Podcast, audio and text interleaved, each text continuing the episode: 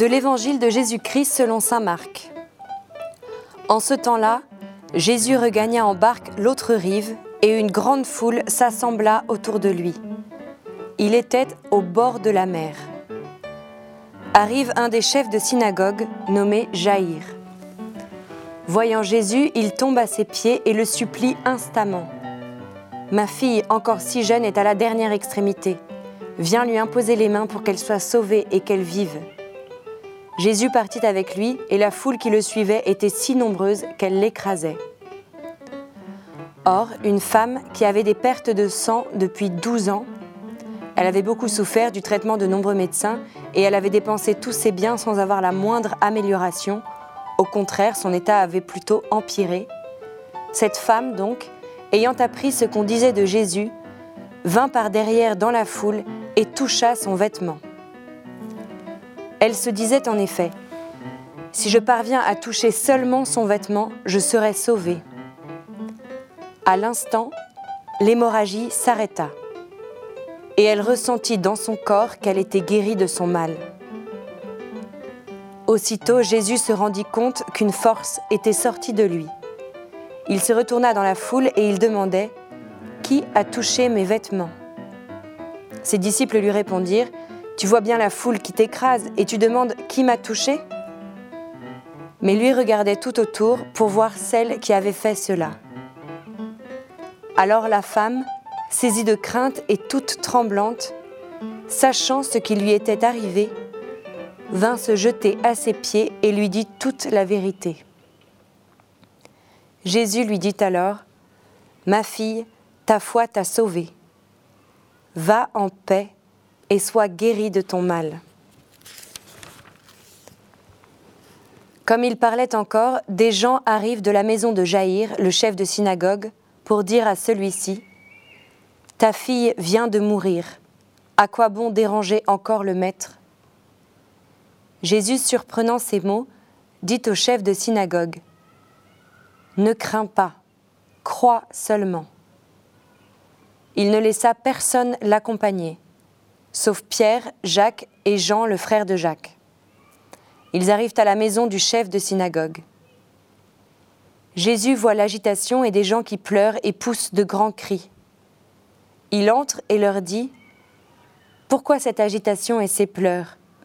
L'enfant n'est pas morte, elle dort. Mais on se moquait de lui.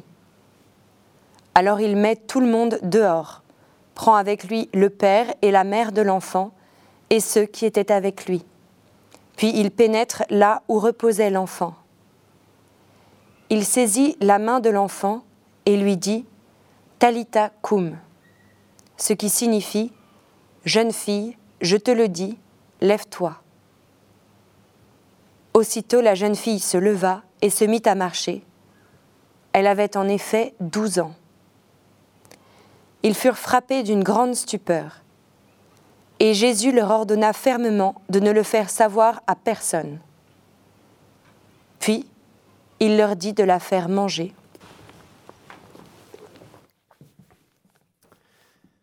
Quel drame dans ce long épisode que nous venons d'entendre.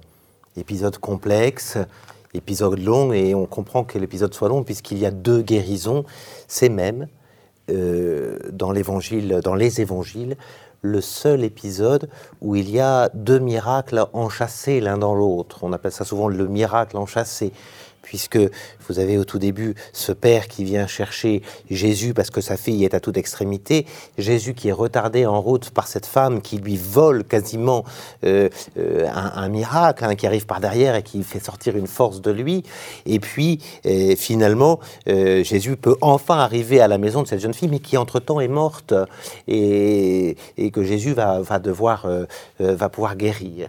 Donc nous avons un vrai drame en trois actes, si vous voulez, avec euh, un miracle est enchâssé dans l'autre, la guérison de cette femme enchâssée dans, la résurrection, parce que nous avons affaire à une résurrection, et c'est la seule résurrection ou, relèvement, si vous voulez, c'est pas la résurrection définitive, bien évidemment, mais la seule résurrection de, tout l'évangile de Marc, euh, euh, cette jeune fille. Alors je voudrais reprendre avec vous ce drame pour que nous voyons bien là où nous en sommes. C'est un geste d'une puissance considérable, comme celui que nous avons vu la semaine dernière avec la tempête apaisée, comme celui qui était juste avant dans l'évangile, mais que la liturgie ne nous a pas donné, avec le démoniaque de, de on a vraiment ici le drame le, plus fort de la vie. Un enfant, un enfant qui meurt.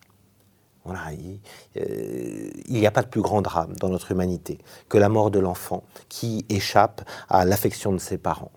Et, ce drame est d'autant plus grand que, de fait, quand, euh, euh, on vient chercher Jésus, la fille est encore à toute extrémité, il y a encore une chance de, la guérir. Mais voilà qu'à cause de cette femme qui a tout retardé, là, on ne le dit pas suffisamment, mais cette femme, elle retarde tout, hein, elle a, piqué un, miracle à Jésus. Et, à cause de cette femme qui retarde tout, voilà qu'on vient voir on vient voir Jésus euh, et, Jaïr surtout, on dit c'est même plus la peine de déranger le maître, c'est fini, ça y est. Que Jésus puisse guérir quelqu'un même à toute extrémité, c'est possible. Mais une fois quelqu'un est mort, c'est fini, c'est définitif, parce qu'il y a dans la mort le drame du définitif. On le sait tous pour avoir vécu des deuils, euh, et ceux qui ont vécu le deuil d'un enfant le savent de façon plus dramatique encore. Il y a quelque chose de définitif dans la mort. Voilà. Et, de fait, euh, Jésus ne peut pas c'est pas possible qu'il puisse relever un enfant mort, qu'il guérisse. Ok, c'est un bon guérisseur. Mais voilà. Et donc, vous voyez, on va avoir ici euh, cette idée que Jésus va pouvoir faire quelque chose qui, euh, qui n'est pas imaginable. Euh, les choses sont, voyez-vous, humainement, les choses sont impossibles. Déjà pour la femme hémorroïs, c'était déjà impossible. Elle avait essayé, les médecins, plus ça allait, plus ça empirait. Mais pour cette jeune fille, c'est aussi impossible. Et Jésus va rentrer dans l'impossible humain donner la vie à ce qui est définitivement mort. vous Et là, nous avons vraiment, dans ce face-à-face entre ces deux femmes, la question de la vie et la continuité de la vie. Une jeune fille, 12 ans, qui euh, n'a plus la vie, une femme qui est elle aussi depuis 12 ans atteinte, mais qui est bien plus âgée, et qui est atteinte de perte de sang, donc dans, dans l'organisme qui lui permet de donner en principe la vie, et cette femme qui ne peut plus donner la vie vous on a comme un cercle de vie qui est entre ces deux femmes, la, jeune, la jeune fille et, la femme déjà, déjà plus âgée, qui entre ces deux femmes où, se joue le drame euh, féminin euh, au fond du don de la vie. On le sait combien la femme est au cœur du cycle de la vie. Et voilà que, que, c'est fini. Et, qu'est-ce que Jésus a proposé à cela? Eh bien, il dit euh, à cette femme, ta foi t'a sauvée et, à cette, et, au père de cette jeune fille, il dit Crois seulement, crois seulement, viens avec moi, on va y aller. Et, de fait, quand Jésus arrive, il va avoir cette phrase qui paraît un peu ironique, ou où, il n'a pas l'air très au courant. Il dit Vous inquiétez pas, l'enfant n'est pas morte, elle dort. Mais on sait bien qu'elle est morte, les gens se moquent de lui, on sait bien, on, voit bien la différence entre quelqu'un qui est mort et, et, elle est vraiment morte, cette jeune fille, elle est vraiment morte. Seulement quand Jésus dit cela, c'est pour dire que quand on est chrétien, et ça deviendra le signe de la foi chrétienne, la mort n'est plus définitive. Or, qu'est-ce qu'une mort qui n'est plus définitive? C'est un sommeil. Nous le disons souvent, les chrétiens euh, disent qu'on s'endort dans le sommeil de la mort parce que l'on sait qu'on se réveillera un jour de ce sommeil.